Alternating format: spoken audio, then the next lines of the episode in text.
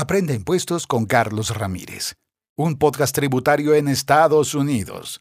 Cada día usted escuchará los consejos y tips tributarios con Carlos Ramírez. Abróchese bien el cinturón y únase a este viaje de conocimientos y aprendizaje diario. No olvide suscribirse para que cada día esté más cerca del éxito. Bienvenidos, bienvenidas. Amigas, amigos, hoy vamos a hablar acerca del número ITIN, el número de identificación personal del contribuyente. ITIN por sus siglas en inglés. Las preguntas son, ¿cómo solicitarlo? ¿Dónde solicitarlo? ¿Se debe renovar el ITIN? ¿El ITIN le sirve a usted para trabajar? ¿El ITIN le sirve para iniciar un negocio y trabajar por su cuenta? Aquí le voy a explicar con lujo de detalles. El ITIN es un número federal que lo emite el Servicio de Impuestos Internos, el IRS, a personas que no califican para tener un número de seguro social. Y se requiere un número de contribuyente de los Estados Unidos. Como les dije, no reúnen los requisitos para obtener un número de seguro social, SSN. Su número de identificación personal del contribuyente ITIN, por sus siglas en inglés, podría vencer antes que presente la declaración de impuestos del 2021. Todo ITIN que no sea utilizado en una declaración de impuestos federales al menos una vez en los últimos tres años vencerá el 31 de diciembre de este año 2021. Además, todo ITIN emitido antes de 2013 con los dígitos 88, en la mitad del número vencerán. Adicional, 90, 91, 92 hasta el 99 fueron asignados antes del 2013, tienen fecha de vencimiento ahora en 2021. Si tiene que presentar una declaración de impuestos en este 2021 para el próximo año 2022, se recomienda que se llene el formulario W7, solicitud de número de identificación personal del contribuyente, ITIN. Además, le recordamos que los ITINes con números 70, 71 hasta el 87, que vencieron en 2016, 2017, 18 y 19, también podrían ser renovados. ¿Para qué más se utiliza el ITIN? El IRS emite los ITINES para ayudar a la gente a cumplir con las leyes tributarias de los Estados Unidos y para proporcionar a la gente que no reúne los requisitos para obtener el seguro social. Una manera eficiente de tramitar y dar cuenta de la declaración de impuestos y sus pagos. Se emiten independientemente de su estado migratorio ya que tanto extranjeros residentes como los no residentes pueden verse obligados a presentar una declaración de impuestos o una declaración informativa dentro de los Estados Unidos conforme al Código de Impuestos Internos. Los números ITIN no sirven para ningún otro propósito que sea la presentación de las declaraciones del impuesto federal el ITIN no le autoriza a trabajar en Estados Unidos. Pese a eso, hay muchas personas que trabajan y cuando tienen la obligación tributaria, reportan con el ITIN. El ITIN no proporciona derechos a recibir beneficios del Seguro Social. El ITIN no le califica a los hijos para propósitos del crédito del trabajo. ¿Cómo saber si usted necesita un número ITIN?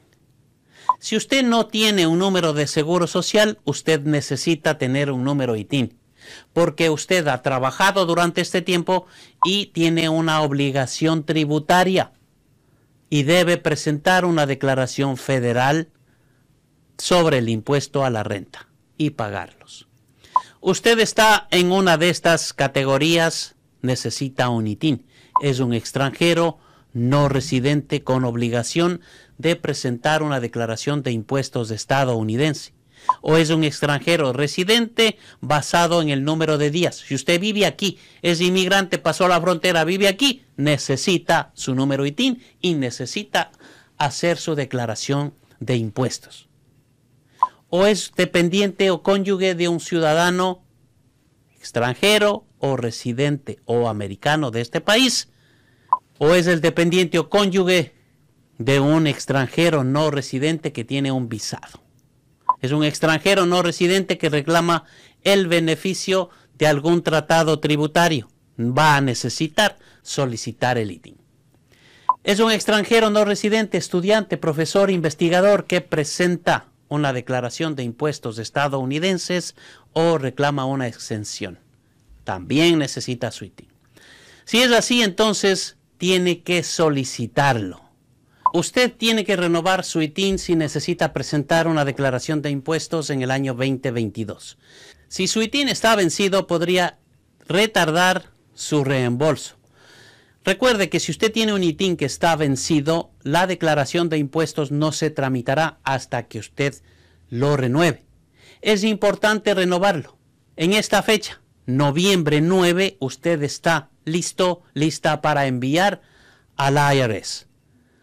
Usted recibirá un aviso explicándole la demora. Si es que usted no ha renovado su número ITIN, el IRS demorará el trámite y le enviará un aviso para que lo renueve. Esto hará que su reembolso, si es que lo tiene, se tarde mucho tiempo. Para que usted renueve rápidamente, usted necesita su pasaporte. Con este solo documento, usted va a poder hacerlo. Si no tiene el pasaporte, va a necesitar una matrícula consular, una identificación de su país de origen que demuestre nombre, fotografía, domicilio, fecha de nacimiento y fecha de nacimiento. Licencia de conducir de Estados Unidos si lo tiene, acta de nacimiento civil que se requiere para dependientes menores de 18 años, licencia para conducir del extranjero, tarjeta de identificación estatal de los Estados Unidos, una tarjeta de registro de votación de su país, registro electoral para las personas de México, una tarjeta de identificación militar de Estados Unidos, una tarjeta de identificación militar de su país, una visa en el pasaporte, una identificación con foto emitida por el Servicio de Ciudadanía e Inmigración de los Estados Unidos. Registros médicos, registros escolares solamente para dependientes menores de 6 años de edad para demostrar que están presentes en este país. Registros de instituciones académicas, o sea, las escuelas, solamente para menores de 14 años de edad o menores de 18 si son estudiantes. Todo este procedimiento para poder solicitar la renovación del ITIN no necesita adjuntar una declaración de impuestos para renovar su número ITIN. Pero eso sí, si es que usted envía su pasaporte, corre el riesgo de que tenga mucho tiempo con el IRS. El proceso durará entre 4 y 12 semanas. Y si usted necesita su pasaporte para cualquier otro trámite, entonces se va a ver impedido de hacerlo. Además, usted tiene la opción de visitar a un agente certificado de aceptación para que haga el trámite por usted.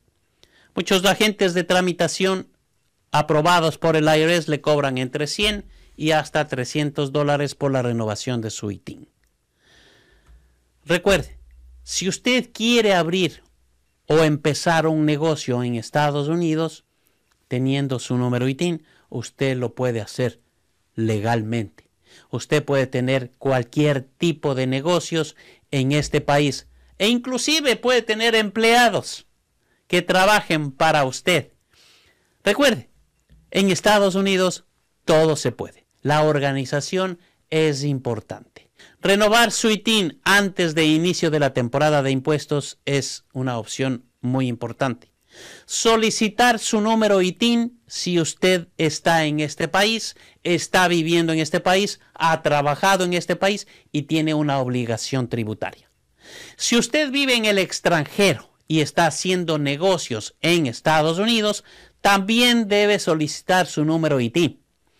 Si usted hace negocio por medio de una aplicación, por medio de Cele, por medio de PayPal, es importante tener su número ITIN.